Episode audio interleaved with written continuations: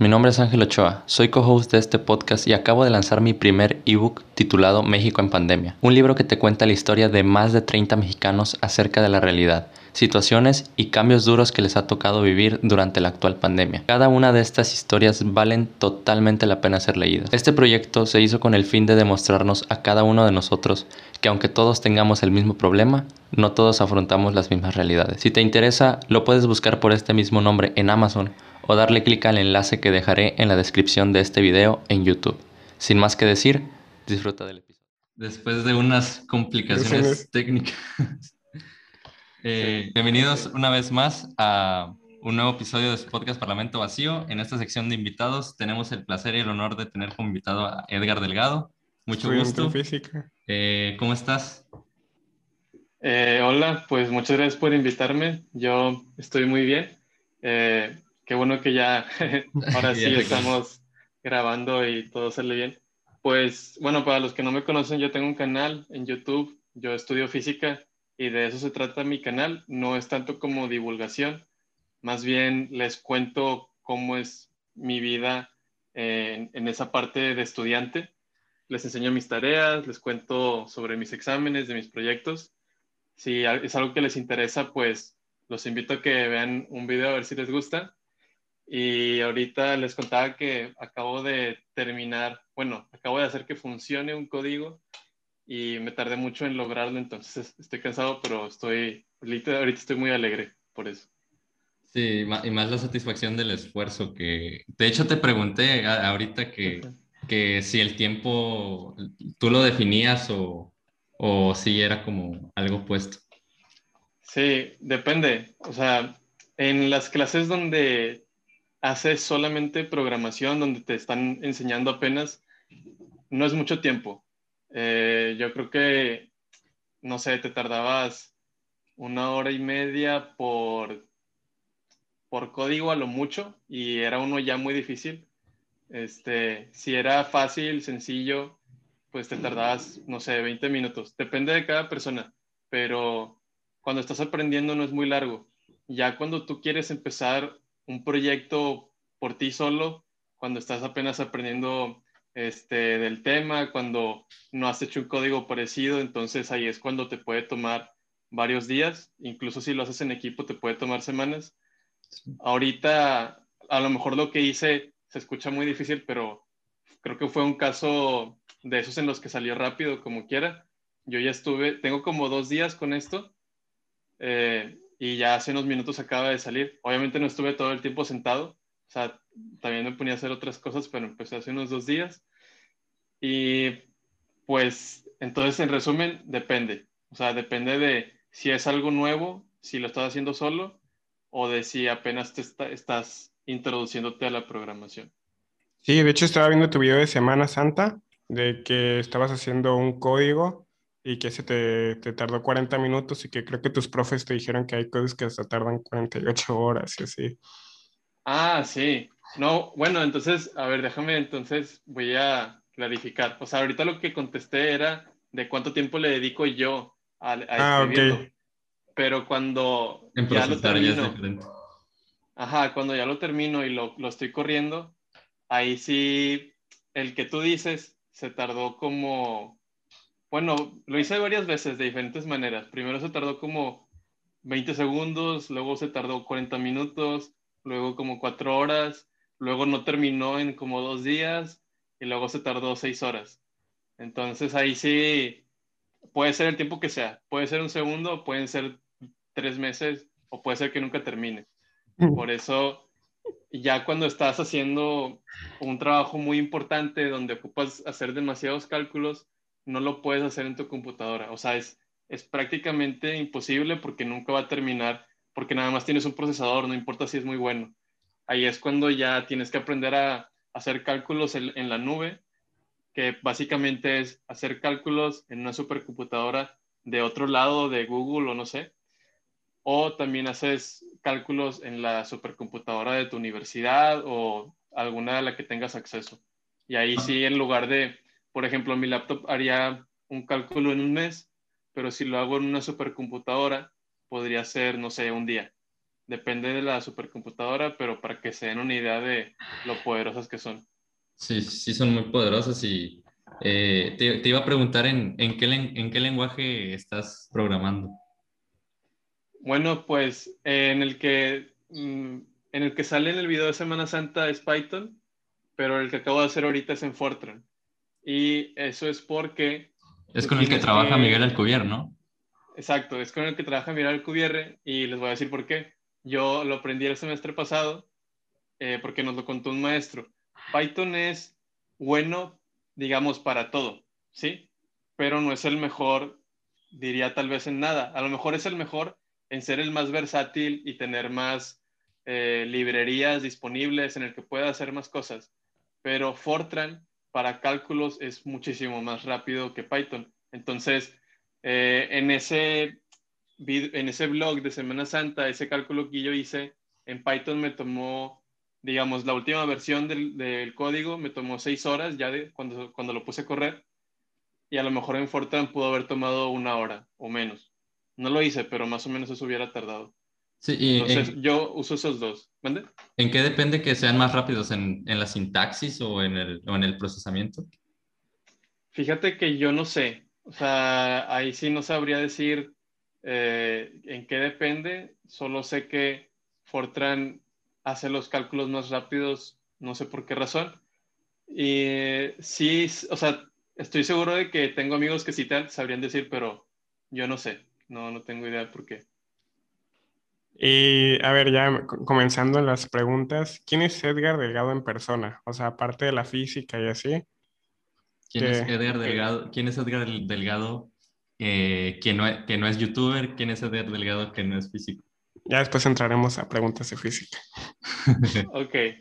Eh, bueno, pues eh, yo creo que voy a contar algo que nunca he contado en el canal, pero bueno, mi nombre completo es Edgar Alejandro Delgado Blanco. Tengo 21 años. Este, me gusta, o sea, yo soy católico y la verdad me gusta mucho vivir mi fe. Ya tengo rato que no me voy de misiones, pero lo llegué a hacer y me gustó mucho, me gustaría hacerlo otra vez. Hasta llegué a ser coordinador de esos grupos de las parroquias. Este, intento cuidar mi espiritualidad. Eh, si tengo tiempo, de repente también leo libros al respecto. Eh, cuando tengo tiempo libre lo paso con mi familia, con mi novia, con mis amigos. Este, me gusta hacer ejercicio, hago calistenia, que es básicamente barras y lagartijas, ejercicios con tu propio cuerpo, que de hecho lo empecé ya hace varios años y yo nunca me, yo nunca dejo que me hagan masajes en la espalda porque me duele mucho. Y recientemente ya tuve como muchos dolores ahí musculares. Y esa, esa causa de la calistenia, porque a pesar, de, o sea, a pesar de que es muy buena, ya a lo largo de los años como que sí me hizo ahí muchas contracturas en la espalda. Entonces, lo que intento decir es, ahí me duele la espalda seguido. Este, mido, mido 1,80 y bueno, pues creo que eso es como así en resumen. También me, me interesa la filosofía, no sé casi nada. Podría decir que nada, pero sí se me hacen temas interesantes y yo creo que sí soy una persona demasiado reflexiva, demasiado. Ah, y también otra cosa que puedo decir es que me encantan los superhéroes. Mi superhéroe favorito es Spider-Man. De hecho, tengo un traje de Spider-Man que me regaló mi novia de cumpleaños. Y es con el que sales en, un video, ¿no? Ajá, es el que vimos con, el, con el ingeniero en física, ¿no? Este... Sí, ese. Este, y voy por más. Ese es el primero de muchos trajes. Y iba a decir otra cosa, nada más que ya se me está olvidando. No soy, no soy mucho de videojuegos. Ah, ya sé qué iba a decir. Yo soy una persona que cree en el poder de no rendirse. O sea, yo creo que tú puedes lograr bastante si no te rindes. No puedo decir que puedes lograr todo porque hay cosas que no puedes controlar, pero yo creo que puedes ser muy, muy bueno en lo que quieras sin necesidad de tener un talento innato. Eh, ajá, un talento innato para esa actividad. Es por eso que en, en, el canal siempre digo que si a ti te gusta, ya estás del otro lado. Si te gusta, las echar ganas. Y va a ser muy difícil. Para mí ha sido súper difícil, pero se puede. Sí, de hecho, este, em, eh, viendo, revisitando, revisitando tus primeros videos, sí, sí noto mucho que es, eh, que es este, un estandarte que usas muy seguido de que no se necesita ser un genio para estudiar física. Sí, de, de hecho, eh, bueno, pasándolo un poquito a, filosofía, Aristóteles decía casi lo mismo, podría interpretarse de esa manera, que lo que hace una buena vida es llegar al, a la máxima de tus capacidades. A eumonia.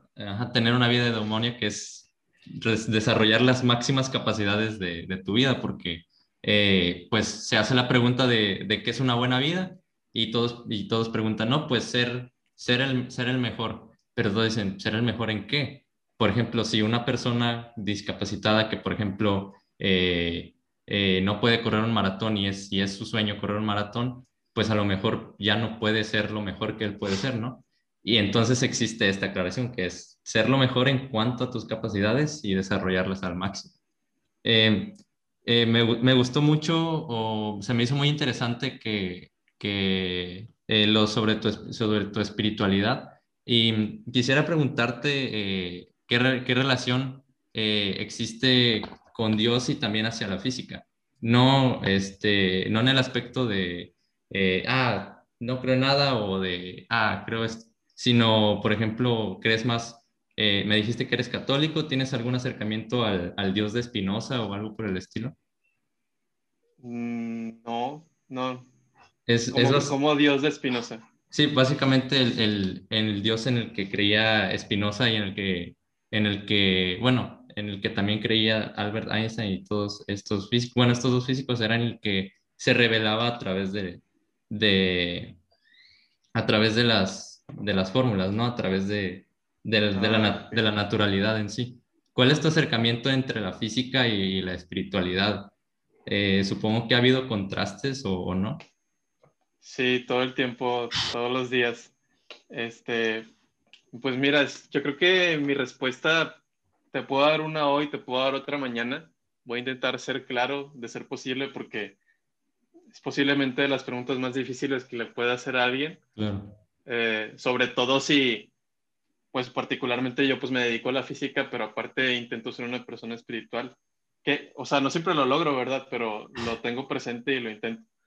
Entonces, es algo que yo me pregunto todos los días y de hecho lo, he, eh, lo hemos platicado mucho entre pues mis, mis amigos que tengo ahí en la carrera que no comparten las mismas creencias y es muy enriquecedor eh, pues a dónde llega la, la, plática. Nunca hemos llegado a una conclusión, pero bueno, ahí te va. Yo creo que se complementan, ¿sí? Eso es lo que yo creo, que la fe y la razón se complementan. Eh, yo sé que eh, en algunos aspectos parece ser muy difícil que se complementen, pero yo siempre estoy, no sé, en búsqueda de, intentar entender a Dios a través de lo que estoy aprendiendo en la física, pero siempre tengo algo muy claro. Y esa cosa es que ni yo ni nadie va a poder llegar a, entenderlo a él al 100%. Entonces, yo, yo en lo personal, o sea, por mis creencias, no voy a intentar entender a Dios mediante la física. Incluso mediante la filosofía, la teología, no se puede este, porque el entender a Dios, digamos, desde el punto de vista de la física, implicaría poder demostrarle a los demás que existe. Y si yo puedo lograr eso, entonces la libertad de esa persona de creer o no creer desaparece. Y si esa libertad de creer o no creer en Dios desaparece, entonces no eres libre. O sea, tendrías que decidir porque ves y ya, o porque te lo demuestran y ya. Digamos, me refiero a que si yo lo puedo demostrar de tal forma que no sea algo subjetivo. Y eso va en contra de, la, de, las, de mis creencias, porque yo creo en un Dios que nos ama, y si nos ama, nos va a dejar libres siempre. Pero si permite que podamos demostrar su existencia mediante la física, que es algo irrefutable, bueno, ya cuando se demuestra, entonces se quitaría esa libertad, entonces no nos amaría. ¿Me explico?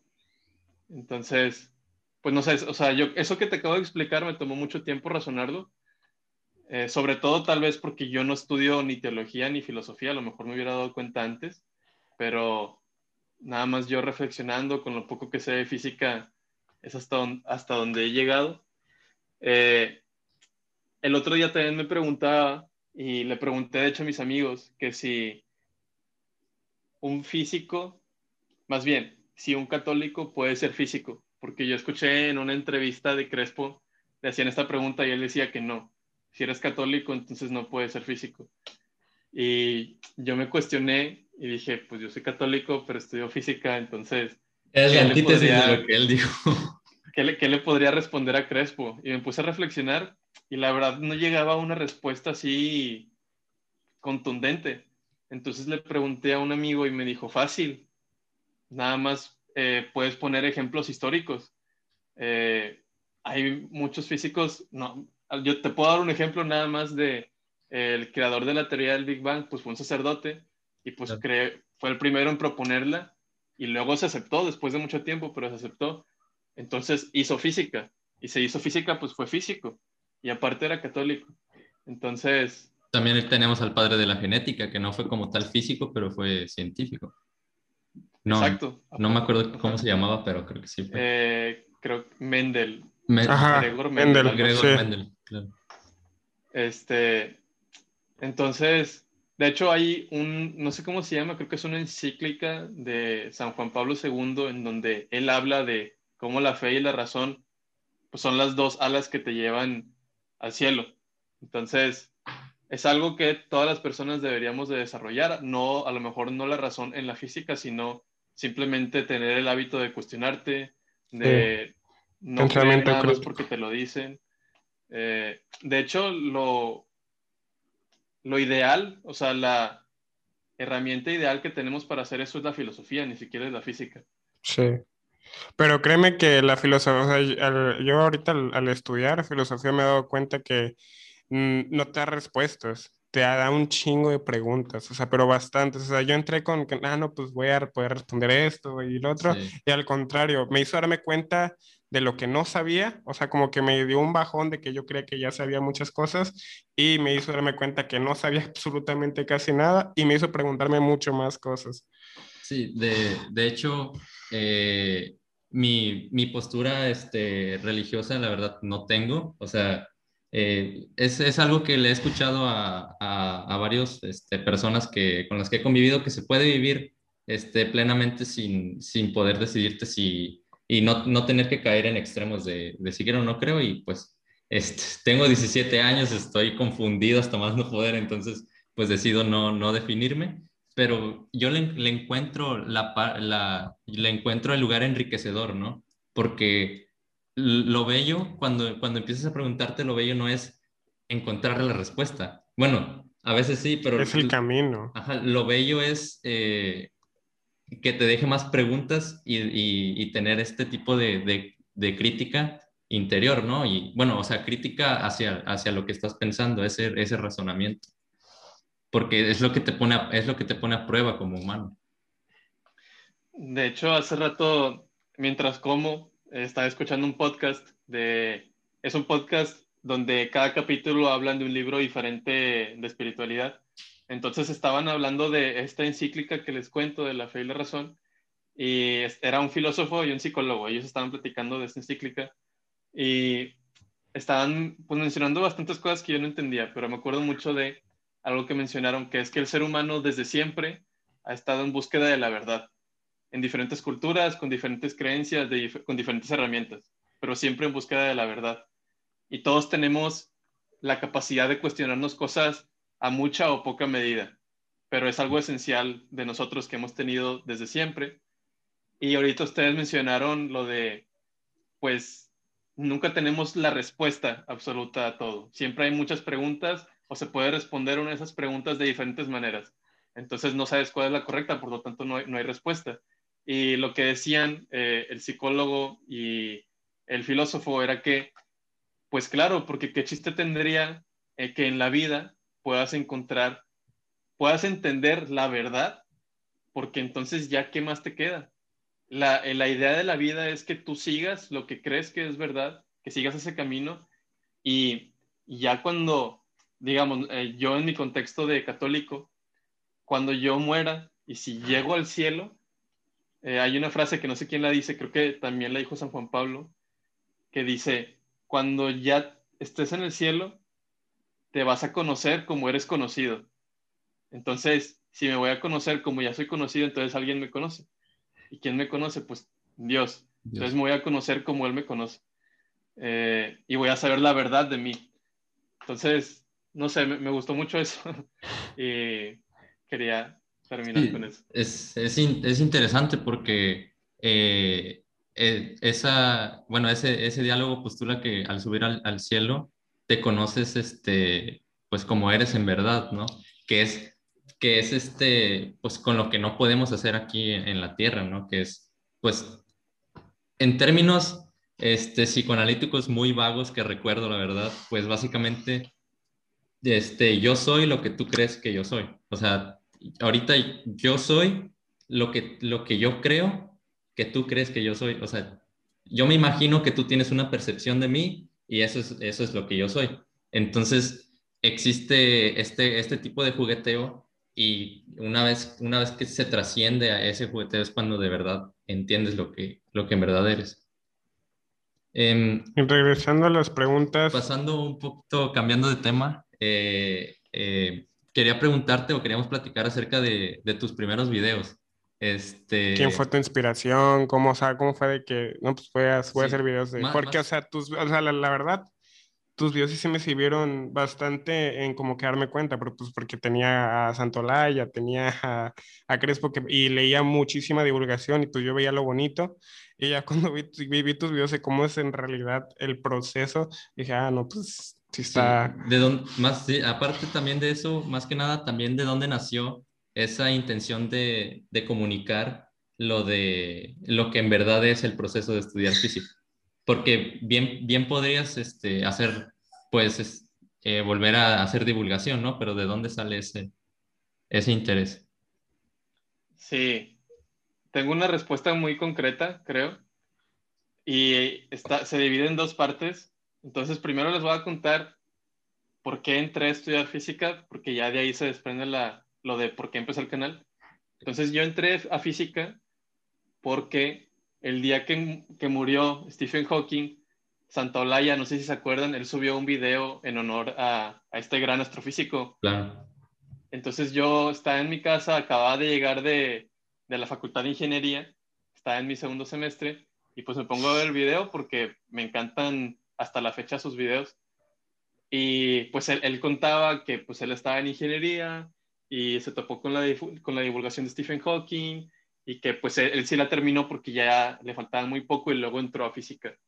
Y yo me sentí muy identificado con eso porque yo también estaba en ingeniería y yo me estaba topando con divulgación que nadie me había enseñado antes y me estaban dando muchas ganas de cambiarme, pero no me animaba.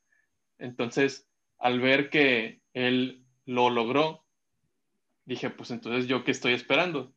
Y ese mismo día en la noche, yo le dije a mis papás que me iba a cambiar a física.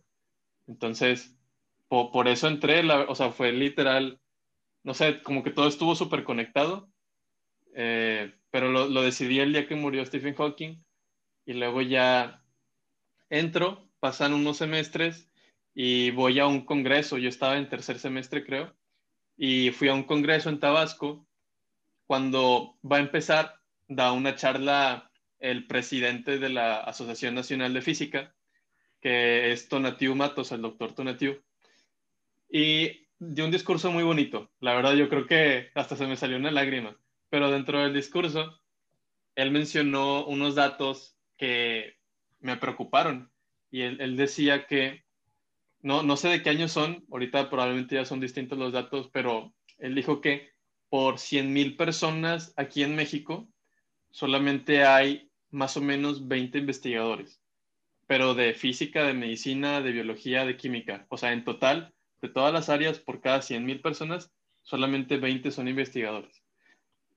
Y si comparas eso con otros países, por ejemplo, en Estados Unidos, Francia, Alemania, por cada 100.000 personas hay entre 200 y 400 investigadores en todas las áreas.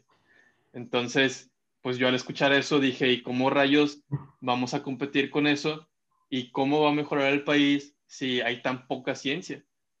Entonces, dije, no puedo hacer nada ahora porque pues no, no tengo mi título de física, realmente no me siento con la capacidad de divulgar sobre algún tema en específico, no soy experto en nada, ¿qué puedo hacer? Entonces me, quedé pensando hasta que se me ocurrió, bueno, tal vez yo pueda aprovechar que hay mucha gente interesada gracias a los canales de Crespo, de Javier Santaolalla, de Aldo, y tal vez proponerles, ok, ya te interesó la física, yo te voy a enseñar cómo es estudiarla. Entonces, mi, la idea de mi canal es más o menos como cerrar el trato entre tú y la física que ya te presentó Santa Blaya, Crespo, Aldo, Martí.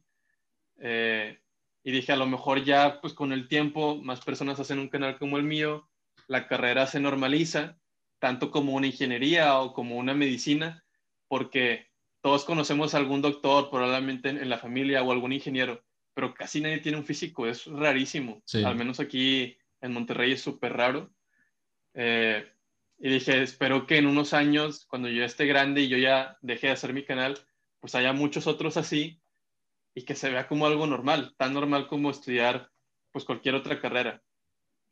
Entonces, fue por esa razón y durante varios meses no me animé y fue de hecho gracias a mi novia que ella fue la que me estuvo diciendo, ya hazlo, ya hazlo, ya hazlo, porque siempre le platicaba de las ideas que tenía, pero pues empezar un canal, o sea, es como un podcast, al principio dudas mucho, pero ya cuando haces el primero, nada te detiene, Claro.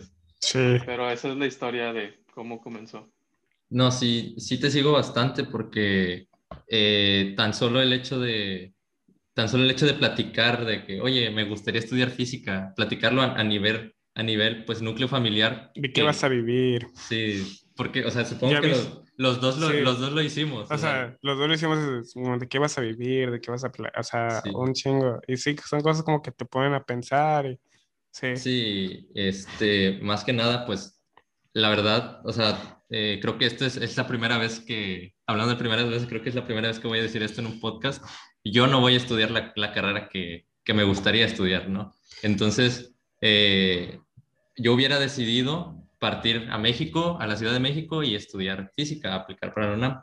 Eh, por cuestiones no se pudo, entonces este, agarré la disyuntiva de, de estudiar ingeniería química y, y hacer el proceso en, la Universidad Autónoma a Distancia para de, en licenciatura en matemáticas y poder pues tener una entrada al CIMBESTAF, ¿no? Entonces, eh, sí, es, es, es bien hasta, hasta que no tienes algo que te mueve, o sea, al, creo que hay, hay una frase que dice, puedes este, aplacar, puedes aplacar la voz dentro de ti, pero no la puedes callar. Siempre están estos, estos gritos internos que, que, que en cualquier lugar ves y, ah, puede haber hecho esto, ah, si estuviera ahí pudiera hacer, pudiera hacer esto.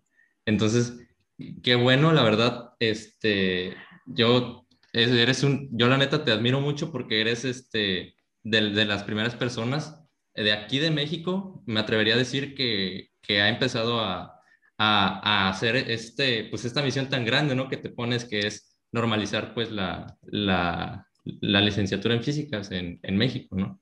Y pues... Y el primer canal en México de, de, de, ciencia que, que, yo veo, o sea, que aquí... Como tal de física, porque... Ajá, o sea, hay un chingo de conferencias y todo, pero como tal, el canal así de física creo que es el primero que, que veo. Muchas gracias a los dos. Lo aprecio mucho. Em, si quieres, este, te, tenemos una pregunta eh, que te queremos preguntar. Sí, esa fue mutua. Eh, sí, fue mutua, fue de mutuo acuerdo. Fue la, eh, tú que estás más metido que nosotros en el, en el, en el ámbito, pues básicamente nosotros desde unos, ¿qué te gusta? Cuatro o tres meses para acá, antes pensábamos que con lo que leíamos en divulgación era más que suficiente. Ajá, o sea, eh, entonces, sí, leíamos mucho, pero... Entonces, después de esos tres meses para acá empezamos a decir, no, es que esa es la parte bonita de la divulgación, en la pura teoría. O sea, descubrimos tu canal, eh, descubrimos la, empezamos, empecé a estudiar filosofía, leímos muchísimo y los, nos dimos cuenta de que de muchísimas cosas, pero ellos que la verdad de lo que de los libros de divulgación me puedo atrever a decir que es un menos de 1% de, de la realidad. Sí, entonces, ¿tú qué tanto crees que le haga justicia la divulgación a la física real? Pues es que sí le hace justicia. Lo que pasa es que, como ustedes dicen, te cuenta solamente la parte, no es que solo sea la parte bonita, no es que solamente eso sea bonito, pero te cuenta la parte que va a ser bonita para todos. Entonces, por ejemplo, yo también leí varios libros así, Historia del Tiempo, El universo en una cáscara de nuez y Inteligencia Física, no sé, varios. Yo creo que hacen muy buen trabajo, ¿sí? pero la historia completa es entrar a la licenciatura, porque en esos libros todo es concepto, todo. Todo es concepto, analogías, leer hasta que se te quede, ¿sí? Y aparte, o sea, aún así los libros son difíciles de leer. Los libros de Stephen Hawking no son fáciles. Eh, yo, me, yo me tardaba en leerlos. Entonces, aún tomando eso en cuenta, como ustedes dicen, no es ni el 1% de lo que está detrás. O sea, es nada más la punta del iceberg y está gigantesco. Entonces, ¿qué, es lo que no te enseñan los libros de divulgación? Pues para empezar, las matemáticas, ¿sí? Las matemáticas y yo creo que una vista realmente general de lo que es la física, porque la física, yo creo que varios de mis maestros les podrían decir, ¿qué, qué es lo que hace un físico? Un físico lo que hace es observar, escoger un sistema, ¿sí? Un sistema puede ser lo que sea. Y luego tú dices, ok, quiero predecir lo que va a pasar aquí. Ok, entonces, ¿qué leyes están presentes? Ok, para esas leyes, ¿qué ecuaciones puedo utilizar? Y de esas leyes se desprenden unas ecuaciones que después puedo llegar a una ecuación diferencial que se le llama ecuación de movimiento, que es la ecuación que va a gobernar al sistema, que es la que te interesa resolver. Entonces, un físico es eso, una máquina de resolver problemas, una máquina de resolver ecuaciones diferenciales, pero claro que va a cambiar mucho dependiendo en qué contexto estés. No es lo mismo las ecuaciones que utilizas en teoría de estado sólido a lo que utilizas en relatividad general o, no sé, en nanotecnología, lo que sea. Entonces, pues eso, eso no te lo cuentan para empezar. Un físico tiene que saber hacer ecuaciones diferenciales y tiene que saber programar bastante, mucho. No importa si eres experimental, no importa si eres teórico, no importa si eres numérico, todos tienen que saber programar demasiado porque la física llegó a un punto de complejidad en ecuaciones que ya no hay manera de hacerlas en, el papel a lápiz. No puede, nadie puede, no se puede. No hay, no hay métodos. Entonces necesariamente ocupas aprender a usar la computadora. Así que si alguien tiene la idea de que si se dedica, por ejemplo, a la física teórica, que lo único que va a hacer es estar sentado en su escritorio escribiendo ecuaciones o en el parado en el pizarrón escribiendo ecuaciones, eso no existe. Es parte de, sí, porque tú empiezas a hacer tu análisis y llegas a tu ecuación diferencial, pero tal vez la resuelves en casos muy particulares que no representan la realidad física que puede estar en el universo. Y ahí es cuando entra la computación, es como te empiezas a plantear a usar una, una supercomputadora, este, hacer cálculos en la nube, qué, qué tipo de lenguaje de programación te conviene, si Fortran, Python, C++, MATLAB, matemática. Entonces, ser físico conlleva mucho más que solamente saberte la teoría. Y aparte, también diría yo que si no entiendes las matemáticas de la teoría, nunca vas a entender la teoría. O sea, al, entender las matemáticas y construir el modelo para llegar a conclusiones teóricas de la física, eso realmente es lo que te hace entender las cosas y sentir que el conocimiento es, por así decirlo, sentir que es tuyo ahora. Eh, y eso toma, a lo mejor, no sé, pudiste haber resuelto la ecuación de Schrödinger una vez, ¿no? En tu primer curso de cuántica. Pero a mí me tomó varias veces hacerlo para sentir que yo le entendiera de verdad, para sentir, ok, a lo mejor a mí se me pudo haber ocurrido. Entonces, cuando yo llego a ese punto de, si yo hubiera estado en ese contexto histórico y me hubiera topado con el mismo problema y hubiera estado en una buena universidad, a lo mejor yo también lo hubiera resuelto, ¿sabes? Cuando me siento así es cuando digo, lo entendí. Y paso con tranquilidad a lo siguiente. Que muchas veces no es así, muchas veces, ok, lo entiendo, lo resuelvo, hago más ejercicios, pero todavía hay como una inquietud de, creo que puedo entender más y casi siempre aún así tengo que avanzar con el siguiente tema y con el siguiente tema y a lo mejor hasta el siguiente semestre digo, ok, ya lo entendí. O sea, ya, ya queda todo claro. Y me, me pasa todo el tiempo y me va a seguir pasando. Otra cosa que yo diría que es súper importante que tengan en cuenta es, si ya te gusta la física y te quieres dedicar a ella, dejando de, de lado todo el tema económico y de es difícil encontrar plaza, es difícil entrar a la maestría, etcétera, yo diría que, y casi nunca se habla de esto, pero yo diría que es muy importante que aprendas a lidiar con la frustración. Por ejemplo, nada más hace rato con lo del código, yo en la mañana, eh, pues me, faltaba mucho, no, no, sabía si lo iba a terminar hoy o mañana o en una semana. Entonces yo, pues claro, yo estaba muy frustrado, pero dije, ok, vamos a, a, respirar, pues voy a empezar, sí, voy a volver a leer, si no lo entiendo, voy a volver a leer, voy a volver a leer, voy a volver a leer, y si no lo puedo hacer ahorita, luego, luego en la computadora, ¿sabes qué? Voy a hacer el método numérico a mano. Aunque me tarde dos, tres horas, lo voy a hacer a mano. Voy a entender un detalle que no había entendido antes, que me va a permitir empezar el código en Fortran. Y así fue. O sea, yo lo quería escribir, no podía, no sabía cómo. Dije, ok, lo voy a hacer en, el papel. Lo voy a hacer para un caso muy sencillo. Lo hice, lo entendí y ya en mi cabeza se formó la estructura del código y lo empecé a hacer. Pero claro, lo terminé y se te olvida un punto, se te olvida una coma, una variable no la pusiste, y ahí es cuando te empiezas a pelear con los detalles. Y pues no sé, yo creo que el código lo empecé en la mañana, porque realmente ayer todo el tiempo estuve como leyendo, investigando, el código lo empecé en la mañana y no sé, como a las 6 de la mañana lo empecé, me levanté temprano y lo terminé unos minutos antes de hablar con ustedes. Mm, si tenía breaks, fueron muy pocos nada más para comer porque estaba súper concentrado, muy, muy concentrado porque estaba frustrado. Este, pero bueno, no, no dejé que me dominara la frustración. Así que, y, eso, eso siempre va a pasar. Siempre la frustración va a estar presente. Yo he escuchado a personas decir, yo tuve un problema con mi código un mes y en un mes no lo pude resolver. o sea, si para mí unas horas ya es frustrante, no me quiero imaginar estar en el doctorado y no poder avanzar en un mes. O que a lo mejor no sé, le cayó agua a tu laptop y tenías todo ahí y tienes que empezar todo de nuevo. Y eso es horrible. Entonces, siempre va a estar presente ese sentimiento de, está muy difícil el problema. No sé qué está pasando, no sé cómo le voy a hacer, pero el lado positivo de esto es, me ha pasado tantas veces, tantas veces, y todas siempre se resuelven, todas. Entonces, o sea, eso es algo importante, tengan en cuenta que van a estar muy frustrados de repente, pero hasta ahora, al menos en la licenciatura, siempre pasa, siempre. Sí, sí. Es, es, complicado sobrellevarlo. Sí, sí, sí, sí, tienes mucha razón. O sea, por decir, Séneca es un filósofo estoico que decía que la frustración, la ira, el enojo eh, no sirven absolutamente para nada porque te llevan al camino del mal, te llevan a que te salgan malas. O sea, si tú tienes un problema, y ese problema tiene solución, automáticamente ya no es un problema. Y si no tiene solución, tampoco es un problema, porque, o sea, ya no, o sea, ya no tienes de qué ocuparte y si, y, si sí tienes solución, pues tienes que ocuparte. Y la ira, el enojo, la frustración no te va a servir y, no, te va a, no te va a llevar a ningún camino.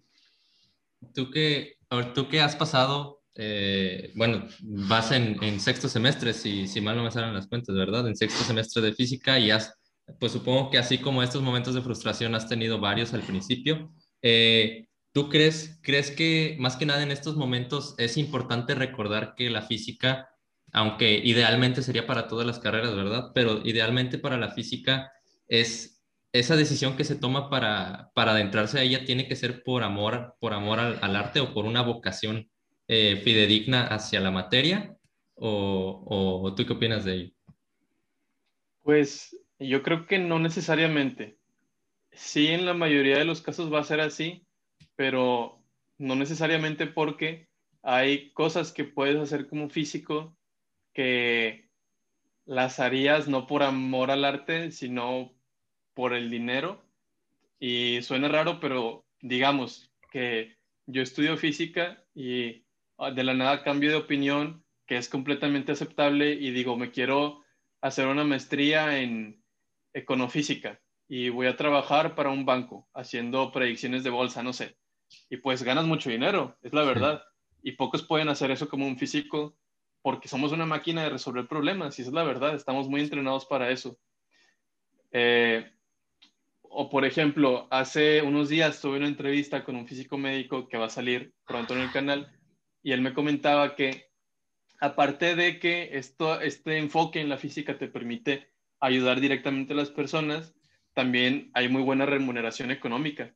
Entonces ahí podrías decir, ok, lo hago por vocación, pero pues también lo hago porque pues quiero, no sé, ganar lo que me merezco, ¿sabes? Porque realmente muchos físicos no ganan lo que valen sus estudios.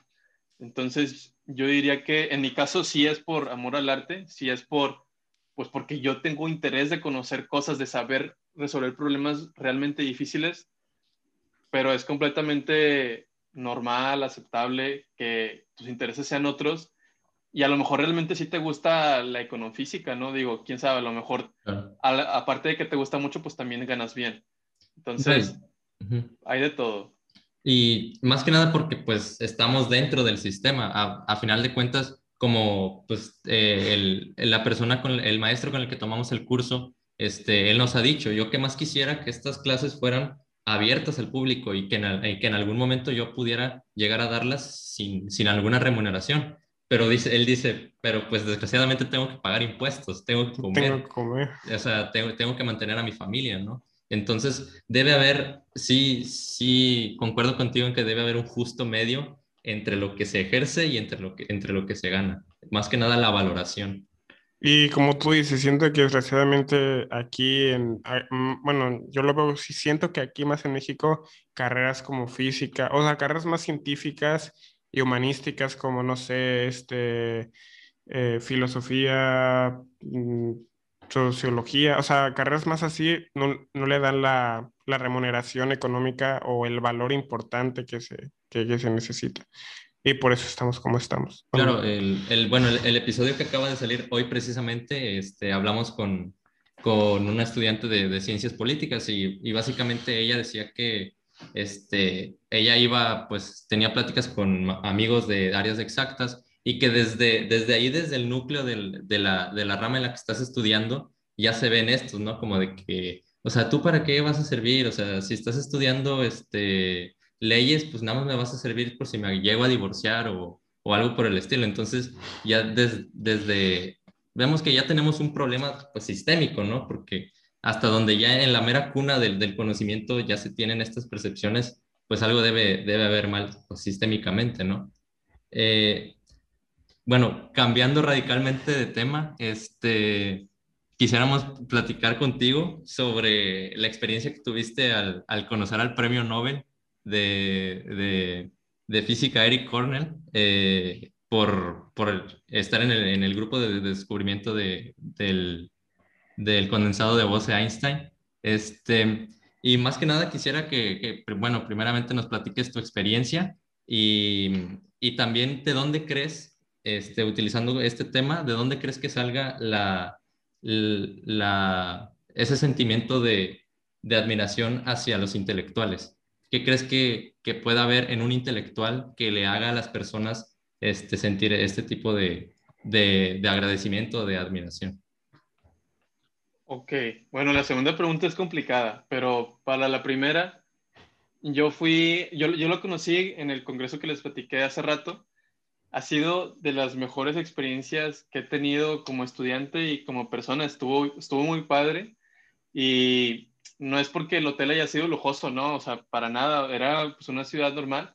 Estábamos en Tabasco, aunque sí al final hice un poco de turismo, que, ah, bueno, a lo mejor eso no lo saben. Yo lo conocí en el Congreso y luego el último día yo fui a unas pirámides y él fue al mismo lugar a la misma hora que yo y me tomé otra foto con él. Sí, sí dijiste, ¿no? Sí en, lo mencioné. En, tu, en, tu, video que no querías que parecer. Dijiste, si no se acordaba de mí por la pregunta, de seguro se acuerda de mí, porque fue la persona que lo estolqueó y lo siguió hasta, hasta la red. Sí, es cierto. Eh, wow, de tantos videos que se me olvida lo que digo a veces, pero la experiencia de conocerlo estuvo muy, fue, fue algo muy, no sé, no era lo que me esperaba, o sea, yo me esperaba, a lo mejor te podías esperar a alguien así pretencioso que no quisiera estar mucho tiempo con los estudiantes o, o no sé, que no se prestara a, a, pues no sé, estar con la gente, ¿sabes? Sobre todo porque no hablaba, no hablaba el idioma y pues era el único premio Nobel ahí, pero para nada, era alguien muy humilde, demasiado platicador, con un muy buen sentido del humor y pues contaba también que había pasado cosas difíciles en su vida, como lo, lo de su brazo, pero tú lo veías y hacía bromas de eso todo el tiempo, entonces no, no solamente me topé con un gran ejemplo de investigador, de un físico experimental, pero también era muy buena persona, era muy agradable, se tomó fotos pues con todos los que le pidieran fotos y pues no fue nada raro cuando me lo topé en las pirámides, la verdad. Eh, y pues también algo que me impactó fue su conferencia magistral, que es, la, es con la que cierran el Congreso. Y él, la manera en la que él comunica la ciencia, no solamente lo del premio Nobel, sino cómo te comunica el trabajo que está haciendo ahorita, te prometo que, o sea, cualquier persona que sabía inglés en ese lugar, no importa si no sabía nada de física, le entendía, te lo prometo. Sea, ¿tú, crees que Crespo, tú crees que Santolaya explica bien? Nunca había escuchado una explicación tan buena de un concepto desde cero. Entonces, oye, no sé si hay algo de todos los premios Nobel, probablemente no, pero fue algo que me quedó muy grabado de él. Eh, ¿Qué más te puedo decir? Pues bueno, esa fue mi experiencia. Ya quiero conocer a otro premio Nobel para ver si encuentro ahí por unos patrones, no sé. Eh, y la segunda, la segunda pregunta que me hiciste, pues yo creo que al menos la admiración que yo sentí antes de conocerlo fue nada más por el reconocimiento. El, hecho de saber que él tenía un premio Nobel que es el reconocimiento más alto que se le puede dar a un científico, ya nada más eso me provocaba muchas ganas de conocerlo, de escuchar qué tenía que decir, de que se me pegara un poco de su sabiduría, porque él fue el primero en hacer algo muy complicado por un método que no se había intentado antes.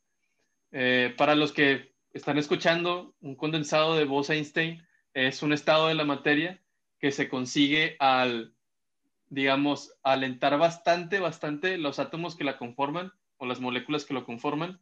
Y tú pensarás, ah, ok, pues lo enfrío, ¿no? O sea, si algo está frío, sus moléculas se mueven menos rápido. Y sí, estás en lo correcto. Pero él, él de hecho lo hizo con láseres. Y tú pensarás, ¿qué? ¿Pero qué los láseres no, no calientan las cosas? Los ojos de Superman. Exacto. Entonces, básicamente la idea es que si tú tienes un átomo aquí y con una longitud de onda muy particular, le lanzas pues láseres, fotones por todos los lados en los que se puede mover, o sea, por aquí, por acá, por hacia abajo, hacia arriba y también enfrente, hacia atrás, prácticamente no lo dejas moverse. Y si es una longitud de onda muy particular, no lo vas a calentar. Entonces, no lo calientas, haces que se mueva menos y eso te deja enfriarlo muchísimo más. Y así fue como él, lo logró. Eh, pero bueno, en resumen, yo creo que primero fue por el, el, reconocimiento, nada más por el hecho de tener un premio Nobel, que pues muy pocos lo logran. Y luego ya la, admiración con la que me quedo es porque resultó ser alguien muy agradable. Yo diría eso. Eh, y bueno, poniendo el, el, caso hipotético de que eh, eh, quiero llegar a la, a la, pregunta de que tú separarías al, al, artista de su obra, bueno, en este caso al premio Nobel de la persona, si no hubiera sido la persona que, que, fue. ¿Cómo? O sea, si no lo hubiera hecho él, ¿no lo hubiera hecho nadie? ¿O... No, no, no, si, si, hubieras, si no hubiera sido la, la persona este, extraordinaria y, y, y, amable que, que fue, como lo fue, seguirías o seguirías admirando su trabajo a pesar de, de O sea, si fuera sido mala onda, pues, con, con, contigo, o hubiera tenido una actitud pedante, eh, ¿seguirías admirándolo? ¿Su obra, o, obra. O, no la podrías separar? No, sí podría seguir admirando su obra totalmente. Sí. A lo mejor no él, pero sí lo que logró, claro. Sí. Bueno, también otra pregunta que, que me, me, llama mucho la atención después de que vi un podcast con Gerson Tolaya. ¿Cuál es el porcentaje? Aparte con una plática que tuvimos hace poco de un podcast de que hay muy pocas mujeres, al menos yo estuve ingeniería, hay muy pocas, este, mm, muy pocas mujeres a nivel, en muchas ingenierías. No sé, te quiero preguntar, en nivel física, como cuántas es el porcentaje de hombres y mujeres. Uy, este. Mm, obviamente somos muchos más hombres, sí. Así, porcentaje exacto no tengo idea, pero podría decir, no sé, un 35% mujeres, 65 hombres, tal vez. A lo mejor son menos mujeres. Eh, obviamente depende de la universidad, pero sí es notable la diferencia en la carrera. ¿Y tú a qué crees que se deba? Mm, ah, no sé, la verdad. Lo que te puedo decir es que son muy buenas, ¿eh? son muy buenas estudiantes. Y no se quedan atrás para nada. De hecho, tengo, tengo una amiga que está siempre en los equipos conmigo y siempre está ahí. O sea, yo me encargo de que esté porque ella es muy trabajadora y es muy organizada y, tiene muchas mejores calificaciones que yo, entonces, eh, no sé, yo la verdad no sé a qué se deba. A lo mejor es porque las mujeres se inclinan más por otras carreras y ya, ¿no? No sé, a lo mejor tienen otros gustos o hay más divulgadores hombres, puede ser también. Sí, claro, como que no hay, eh, un, no hay una figura en la que se puedan reflejar y, y pues sentirse identificadas. Sí, tal vez ahora que lo dices, por ejemplo, nosotros tenemos muchas figuras que admirar como Feynman, Einstein, eh, Schrödinger, Newton, y a lo mejor por eso, pues decimos, ah, ok, él, o sea, inconscientemente notamos que es hombre y a lo mejor por eso nos sentimos más inclinados a lo que él hizo y a seguir ese camino, mientras que hay, menos mujeres, eh, menos figuras, no porque no hayan podido, sino porque no se les dejó en ese Exactamente.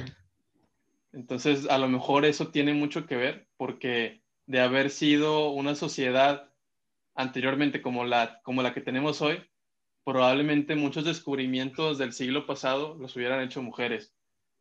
Entonces, podría ir por ahí. Y más, más, que nada porque sí hay un registro, más que nada, no sé, no sé a qué se deba a que a que no exista, pues tal vez este sesgo de encuadre en el que también salgan a relucir en cierto porcentaje las mujeres, porque pues tenemos el caso de Vera Rubin, tenemos el caso de, de, de, Madame Curie. Ajá, de Madame Curie. De hecho, algo que me emocionó mucho ahorita en Netflix, van a sacar una, una, una, una serie de la vida de, de, Madame Curie. Y dije, ah, no, qué chido, porque o sea, sí, sí, sí va a tener mucho de inspiración. O sea, ahorita estoy muy metido en el tema de feminismo por un proyecto, pero este, y, y, y, sí me dio mucho gusto por el mismo de que van a ver esa serie muchas niñas, eh, no sé, de 16, 15 años, y les va a servir de inspiración. Sí, también, o sea, también tenemos el caso de, ¿hace cuántos años fue? ¿Dos años? El, el, la foto del, del agujero negro. Ah, no más. Como, sí, como dos años creo. Sí, entonces, creo que debe haber por ahí un sesgo de encuadre, la verdad, no sé, no quisiera tampoco de, hay una agenda de que puros hombres vas a poner en, la lista de, de, de, revistas científicos, pero algo tiene que haber, porque platicábamos este, en el podcast que, que, que tuvimos, el que grabamos hace como tres, tres días más o menos, y pues platicábamos también que parte de, de que pues no haya eh, la, la misma proporción en ingeniería física y, y, cosas por el estilo es tal vez el, pues el, eh, el, contexto en el que se desenvuelven, ¿no? Las mujeres, porque pues tal vez desde pequeños, desde pequeños tanto cosas tan simples como los juguetes que hay, eh, el, la, pues la dialéctica que tienes con, con, las cosas que te rodean, pues y también parte importante es el núcleo familiar, ¿no? Que, que pues ha venido progresando, pero a un ritmo muy lento y todavía te encuentras con cosas como de, ay, no, pues es que las mujeres tienen que ser esto y, la, y los hombres tienen que ser esto. Entonces, creo que me atrevería a decir que va por ahí, pero no es, no es, un, no es una verdad absoluta. También, este, algo más rapidito antes de cerrar, eh, te quería preguntar de algo que he visto mucho es que, por decir, las, eh, la importancia de las matemáticas. Me eché el podcast hace mucho con un matemático en tu canal y me di cuenta que pues, yo, yo estoy estudiando ingeniería y las matemáticas que yo llevo son como, sí, yo veo igual cálculo diferencial, integral, vectorial, pero siento que los temas o el plan de estudios de esas materias es muy básico a comparación a alguien que va a estudiar física o va a estudiar este, eh, matemáticas, así. No sé, que como por eh, nosotros hacemos tareas o luego damos clases, pero no nos metemos ni con, ni con, ni con matemáticas, ni con, no está a nivel de carrera, ni con matemáticas, ni con física, con ingeniería, porque es lo mismo que vemos en prepa. ¿Cuál, ¿cuál es como que la importancia que, que se debería de dar? O sea, ¿tú crees que es... Más que nada, pues es la parte práctica, ¿no? La parte pragmática de la física. Sí, eh, es una muy buena pregunta. Qué bueno que lo dices para, los que llegaron a este punto del podcast. Eh, yo creo que tengo buenas noticias para todos. No creo que sea un gran problema. No creo que sea un problema tan grande como podrías pensar. Sí, no tengo idea de si lo ven al mismo nivel que nosotros o un nivel más alto o un nivel más bajo. Puedo hablar por mí cuando yo estaba en ingeniería, que sí notaba que no me, no es que no viera los temas que tenía que ver, sí estaban ahí, pero no me los enseñaban o no tenían la intención de que yo los aprendiera así de bien. Entonces, yo diría que el plan de estudios no es que no tenga los temas, sino que a lo mejor el, el ingeniero promedio no tiene tanto interés de aprender tan bien las matemáticas o tan bien las físicas porque no las va a necesitar, no porque no pueda, sino porque no, no está esa necesidad. Y yo creo que cuando tú tienes la necesidad o sientes la necesidad de aprender un tema bien, justamente, ahí es cuando lo vas a hacer. Por ejemplo, yo como físico sé que a lo mejor sí las ocupo entender lo suficientemente bien para lo que las necesito. Entonces, sí me aplico y yo creo que, o sea, no es porque me las enseñen mejor, no es porque esté el maestro ahí diciéndome, tú tienes que saber más que los ingenieros. No, no, no. O sea, es que yo sé que en el contexto de un físico, pues a lo mejor sí le tengo que echar más ganas. Me explico. Entonces, yo creo que a lo mejor en, física o en matemáticas puede que aprendas un poco más de eso por necesidad, pero así como yo sé más de estas cosas, ustedes van a saber mucho más de cómo aplicar los conceptos, que son cosas que yo no sé. Entonces, en ese sentido, yo no creo que ninguno sea mejor que otro, pero a lo que quiero llegar es, si tú estudias ingeniería, la que sea, pues vas a, tener las bases de matemáticas, vas a tener buenas bases. Si tú quieres hacer un posgrado en el CIMBESTAB, en la UNAM, en algún lugar donde esté la maestría que tú quieres, sí vas a poder. O sea, no, no, no lo descartes nada más por no haber estudiado física o matemáticas.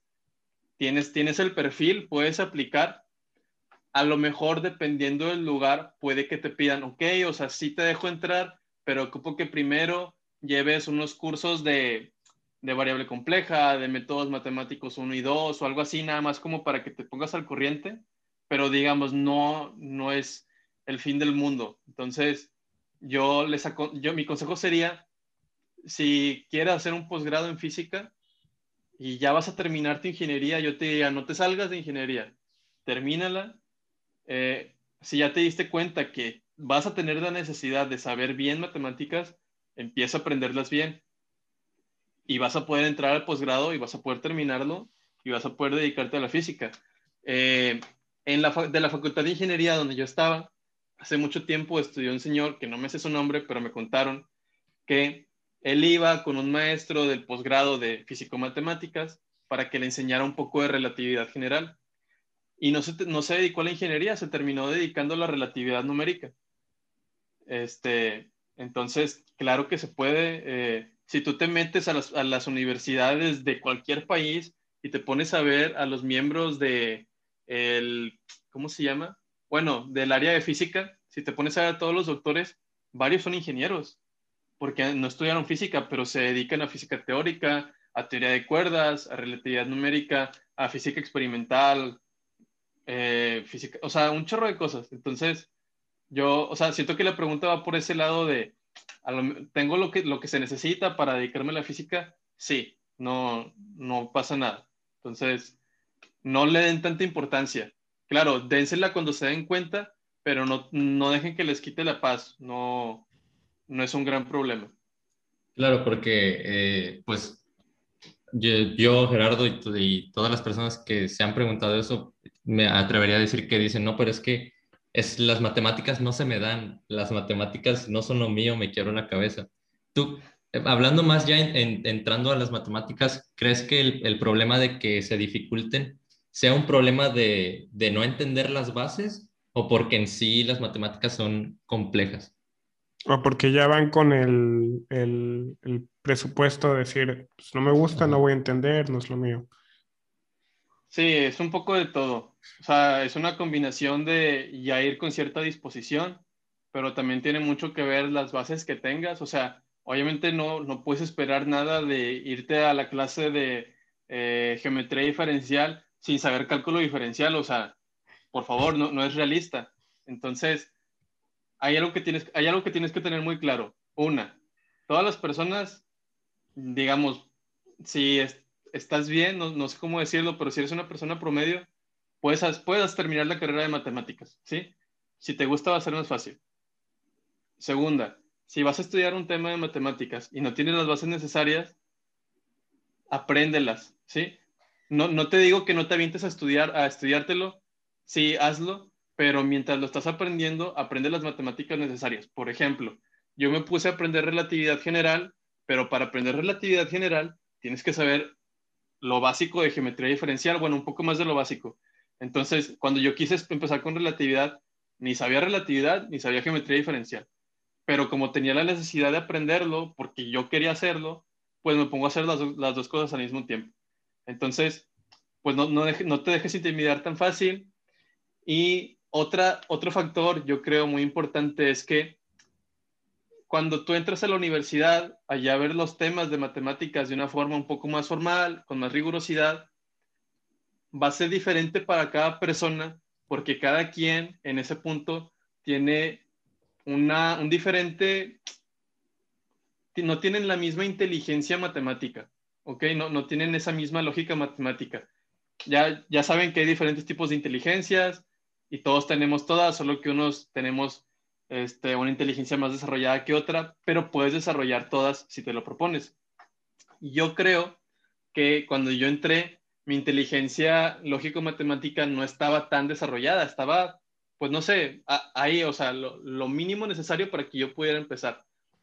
Y conforme me he puesto a leer libros, que es muy duro al principio leer libros de matemáticas y de física, conforme he desarrollado mi comprensión lectora, conforme me he hecho más disciplinado al estudiar, eh, con la técnica Pomodoro y todo esto y con la constancia, mi inteligencia matemática pues ha, ha crecido bastante.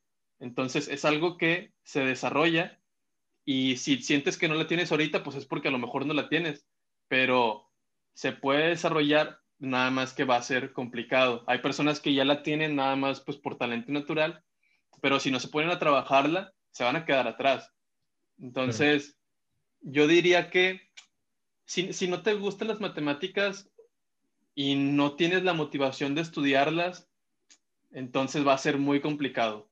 Podrías, porque pues así estrictamente si puedes, pero ya si, por ejemplo, sientes que no le entiendes muy bien, pero te encantan por quién sabe qué razón, porque leíste un libro, porque estuviste expuesto a cierta divulgación o porque quieres aprender física, entonces ahí, ahí es diferente, tienes una motivación, a lo mejor no eres muy bueno, pero tienes una motivación y poco a poco vas a, vas a desarrollarte, vas a ir superándote, te vas a acostumbrar y sí se puede, pero yo he tenido una experiencia muy dura con las matemáticas, sí es complicado.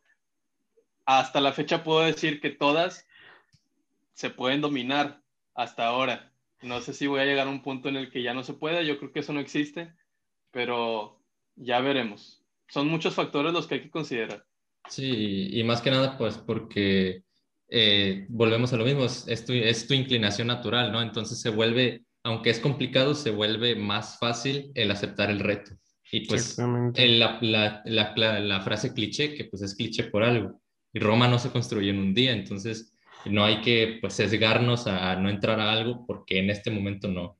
Ajá, o sea, es paso a pasito, como tú dijiste. Yo, yo lo voy a poner en términos más como que es, si, si no sabes, o sea, si, si, si no sabes álgebra, no quieras aprender cálculo diferencial. Si no sabes cálculo diferencial, no piensas aprender cálculo integral y así está el ramita. Y bueno, este, ya ahora sí, para terminar, eh, dos cosas que te, que te quería preguntar a lo último era, este, en este momento, ¿cuál crees que sea, cuál crees que vaya a ser tu vocación? Porque eh, revisitando tus videos otra vez, vi el video donde explicas que este, a ese momento, creo que ibas en cuarto semestre, te llamaba la atención la relatividad numérica, ¿no? Que, que es resolver las ecuaciones de Einstein en, en, en lenguaje. Eh, pero dijiste eh, que no te cerrabas a la posibilidad de cambiarlo. Entonces, ¿cuál ahorita, cuál crees que sea tu vocación? Y pues otra ya para cerrar, ¿cuáles son tus, tus, a, quiénes admiras? ¿Quiénes son tus, tus ejemplos a seguir? Ok. Eh, mira, de hecho es qué bueno que me lo preguntas porque creo que la respuesta es un poco emocionante. Desde entonces yo seguí con la idea de enfocarme a la cosmología y utilizar la, la relatividad numérica para resolver problemas en cosmología. Y, y, sí, o sea, claro que me interesa, pero estos días por el código este que, que estoy haciendo para... Es, es, es, que lo que estoy haciendo es el problema más sencillo de la relatividad numérica. Y el paper que estoy usando es uno que se titula Introducción a la relatividad numérica. Entonces, yo me puse a leerlo todo y primero te da una introducción a, a lo que es y a lo que se está aplicando ahora. Entonces, ya al final de esa introducción decía que la relatividad numérica pues sirve para eh, tener, digamos, eh, resultados con los cuales comparar las mediciones de las ondas gravitacionales que estamos midiendo ahora, por ejemplo, sirve para simular la colisión de agujeros negros, sirve para simular las supernovas, sirve para muchas cosas en cosmología, pero decía, también se están empezando a hacer simulaciones eh, con la relatividad numérica en teoría de cuerdas a bajas energías.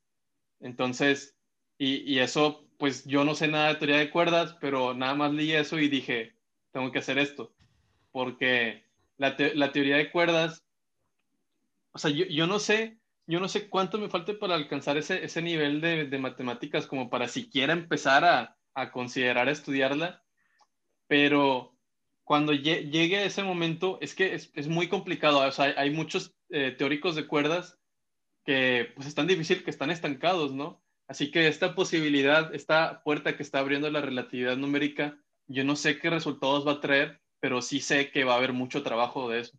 Y yo soy del pensamiento que pues para qué voy a hacer algo si, si al final no me interesa tanto, o sea, si no voy a hacer lo que más me interesa, entonces no lo hago. Así que eh, el atacar los problemas de cosmología claro que me interesa muchísimo y creo que es súper importante. Pero me apasiona todo, un poquito más irme a, eso de gravedad cuántica, ¿sabes? La aunque sea última del universo. Sí, aunque sea irrealista, aunque sea algo súper complicado, aunque las personas digan es que estás perdiendo tu tiempo, no me importa, o sea, yo voy a hacer lo que más me interese. Entonces, yo creo que probablemente las primeras cosas que voy a estar haciendo es, pues, mi maestría en física teórica, hacer una tesis eh, en cosmología usando relatividad numérica y poco a poco ir subiendo de nivel a ver cuándo puedo meterme con teoría de cuerdas. Este, entonces no sé exactamente cómo va a ser mi camino, pero más o menos tengo esa idea. Claro, ya si al final resulta no ser tan interesante como yo pienso lo de teoría de cuerdas, eh, pues me quedo yo con, pues con algún problema que sea interesante de relatividad numérica. Entonces, yo creo que, yo creo que sería como teórico slash computacional o teórico slash numérico. Eh, y las personas a las que admiro, bueno, no sé si quieran comentar algo para, es que la pregunta luego ya cambia mucho. Ah, no, sí, pues, este, nada, más. a mí también me eh, sorprendió bastante lo de teoría de cuerdas. Yo, el único científico que conozco es a Michu Kaku, que más o menos se dedica a eso, pero no sé si. Sí, más que nada de, de notar que, que, o sea, yo siento que aquí, en, en este ámbito en general, sí es muy, es muy importante tener el interés y, y, la inclinación natural como, primera, como primer filtro, ¿no? Para saber qué decidir hacer. Porque al final de cuentas, si no avanzas y después te encuentras estancado en algo que no quieres hacer o que no te gusta del todo. Sí, yo creo que es, es algo muy bonito sentirte satisfecho con lo que haces.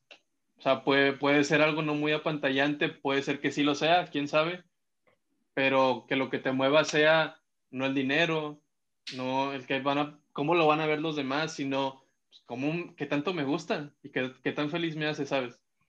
Eh, y bueno, respondiendo la, la pregunta, la segunda pregunta, pues yo admiro mucho a mis papás, no, no te puedo mentir, o sea, yo creo que admiro a, a, muy poca gente, o sea, poquísima gente, pero mis papás sin duda, o sea, yo no sé cómo le hicieron, yo tengo cuatro hermanos, o sea, conmigo somos cinco, y siempre hemos tenido muchísimas cosas, no sé, yo, o sea, yo me siento muy bendecido con mi familia, y pues es gracias a, a mis papás, este, y ya, digamos, fuera de mi familia, yo creo que no, no podría decirte honestamente que admiro a otra persona. No, no sé. O sea, obviamente Olaya, ¿sabes? Obviamente Crespo, claro, o sea, mi respeto, mi admiración, pero no se compara con la admiración que le tengo a mis papás, ¿sabes?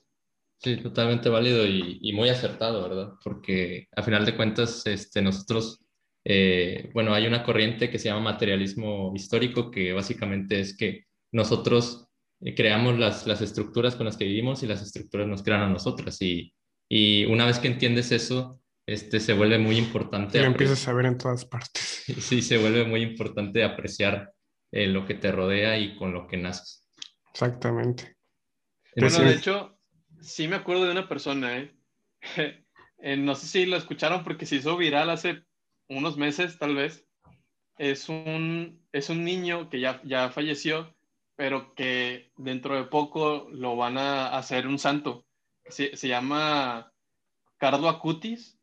Y bueno, aquí no, no voy a platicar su historia, pero si tuviera que decir alguien más, él, fácil. Si les interesa, busquen su historia, Carlo Acutis eh, él, sí, es la única otra persona que les podría decir. Ok, un, un niño santo. Qué interesante. Muy interesante. no sé, anótalo. ¿Cómo se llama? ¿Carlo qué? Carlo Acutis. Carlo Acutis. Bueno, eh, pues bueno, pues yo creo que con esto terminamos el podcast. Aquí yo tengo 52 minutos, pero empezamos, empecé el cronómetro un poco retrasado, entonces yo eh, supongo que pasamos la hora. Eh, muchas gracias por aceptar la invitación. Eh, sabemos que, que, te diste el tiempo de platicar con nosotros y es un privilegio. Y creo que de parte de los dos te decimos que eres, eres una fuente de inspiración para nosotros y que sigas así, que sigas este, con lo que haces. más videos para... Sí, y que... Y adelante está la, la invitación. Más adelante está la invitación abierta, exacto. Bueno, pues muchas gracias a los dos por haberme invitado. La verdad fue muy agradable. Eh, creo que es como la segunda entrevista que me hacen y me estoy dando cuenta que las disfruto bastante. Entonces, si en el futuro se puede repetir la ocasión, yo con gusto lo acepto. Les deseo mucho éxito con el podcast, la verdad se ve muy bueno y ojalá que pues sigan haciendo todo lo que los haga felices. Gracias. Muchísimas gracias. Igualmente, pues con esto despedimos el podcast. Muchas gracias por escucharlo, verlo y nos vemos la próxima vez. Bye.